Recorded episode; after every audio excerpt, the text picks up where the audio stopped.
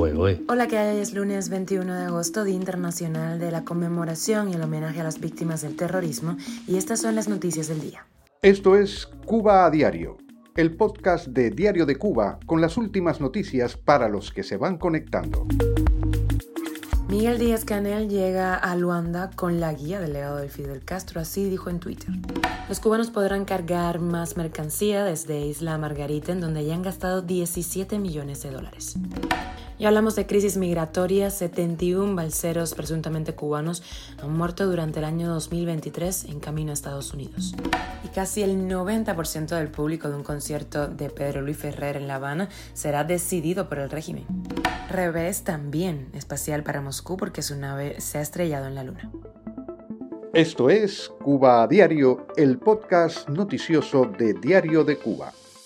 Te cuento que Miguel Díaz Canel llegó a Angola, a Luanda, este domingo para iniciar la gira por África, en donde pasará bueno por Mozambique, también Namibia, antes de llegar a Sudáfrica y participar en la cumbre de los países del BRICS.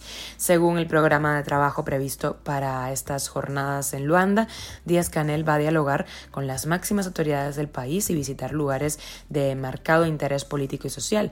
De igual manera va a sostener intercambio con cubanos que trabajan para el gobierno en esa nación con representantes de la comunidad cubana local y con miembros de organizaciones afines.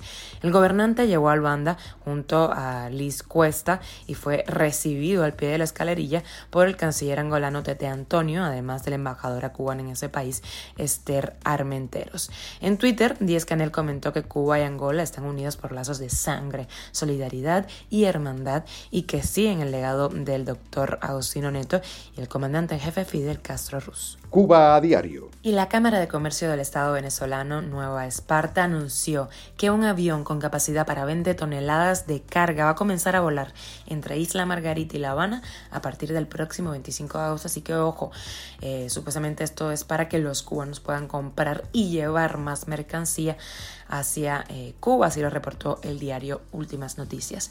En un año, más de 5.000 turistas cubanos han visitado Isla Margarita, en donde han gastado un aproximado de 17 millones de dólares.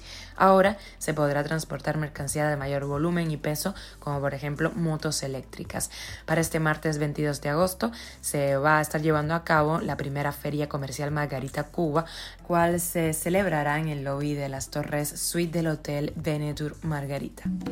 Ya hablamos de migración, al menos 71 migrantes perdieron la vida o desaparecieron en un intento de llegar a Estados Unidos desde Cuba por vía marítima entre enero y junio de este año.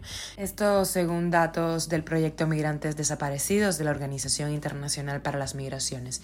Aunque esta organización no precisó la nacionalidad de los migrantes, es presumible que la mayoría de los desaparecidos en esta ruta pues sean cubanos. ¿no? El flujo migratorio cubano por el mar no detiene a pesar del paro humanitario, de todos los esfuerzos del gobierno de Estados Unidos. La Guardia Costera de ese país devolvió a 12 balseros y la Marina Mexicana interceptó a otros 12.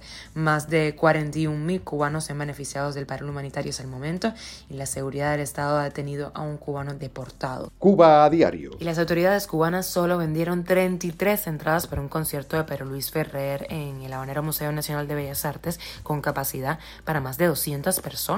Así lo denunció el sábado en Facebook la diseñadora Beatriz Alonso. El grueso de las butacas se ha distribuido mediante invitaciones a artistas, a intelectuales, funcionarios, trabajadores del sector cultural y, colegas, ha dicho Ferrer en, redes sociales. Ferrer dijo que el Centro Nacional de Música Popular le ofreció realizar un segundo concierto el miércoles 23 de agosto.